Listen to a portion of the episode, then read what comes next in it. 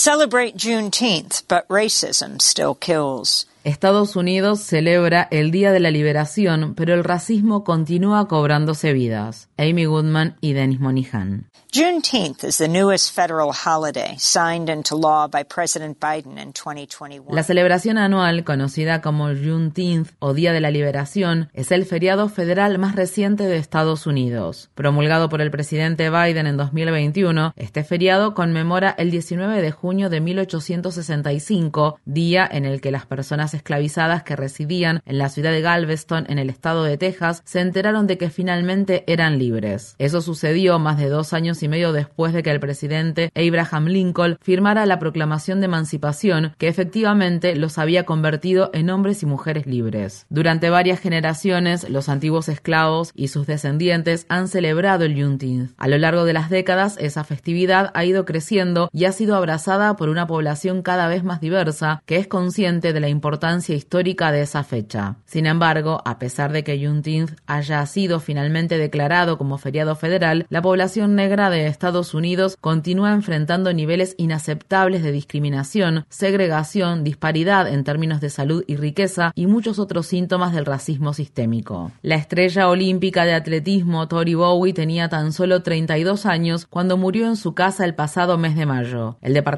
Médico Forense del Condado de Orange, Florida, informó que Bowie estaba embarazada de 8 meses y se encontraba en trabajo de parto cuando falleció, muy probablemente debido a una eclampsia, una complicación del embarazo. Bowie, quien era negra, ganó una medalla de oro, una de plata y una de bronce en los Juegos Olímpicos de 2016 que se celebraron en Río de Janeiro. En el mes de abril, los Centros para el Control y la Prevención de Enfermedades de Estados Unidos llevaron a cabo la Semana de la Salud Materna de las Mujeres Negras y destacaron que las mujeres negras en Estados Unidos tienen tres veces más probabilidades de fallecer por complicaciones relacionadas con el embarazo que las mujeres blancas. Tiana Tayel Bartoleta, compañera de Bowie en el equipo olímpico, escribió tras conocer su muerte. A junio de 2023, tres de las cuatro integrantes del equipo estadounidense de relevos de 4 por 100 metros que obtuvieron el segundo mejor tiempo de la historia en esa disciplina y trajeron a casa la medalla de oro casi mueren o murieron durante sus trabajos de parto. Nos merecemos algo mejor.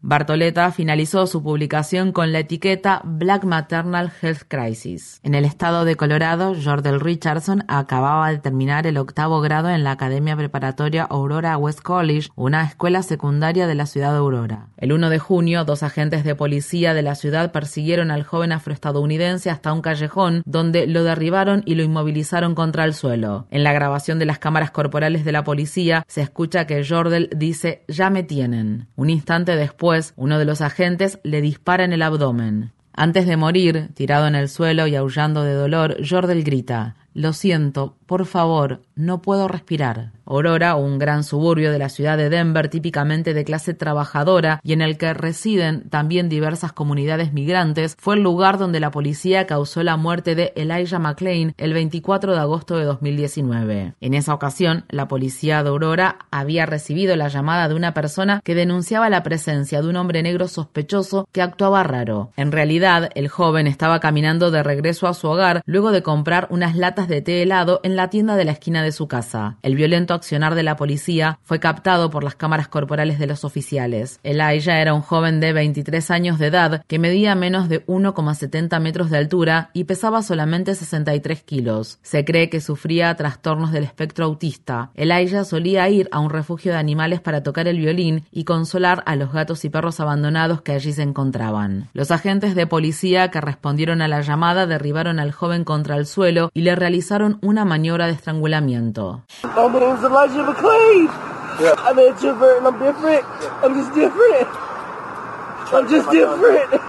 Me llamo Elijah McClain, soy introvertido y soy diferente. Solo soy diferente, eso es todo, exclamó el joven y entre sollozos y desesperación continuó. ¿Por qué me están atacando? No puedo respirar. El equipo de urgencias médicas que acudió al lugar le inyectó al joven una dosis letal de ketamina, un poderoso sedante. McClain nunca recobró el conocimiento y murió en un hospital pocos días después. El 27 de junio de 2020, un mes después del asesinato de George Floyd a manos de la policía, se realizó una vigilia musical frente al Centro Municipal de Aurora en la que un grupo de violinistas se juntó para interpretar música clásica en honor a la vida de Elijah McClain. La policía antidisturbios de Aurora reprimió violentamente la vigilia. Tres oficiales de policía y dos de los paramédicos involucrados en la muerte de McClain han sido acusados penalmente y sus juicios están programados para comenzar en septiembre. Más recientemente, el 1 de mayo de este año, Jordan Neely, un artista callejero negro que solía imitar a Michael Jackson, fue atacado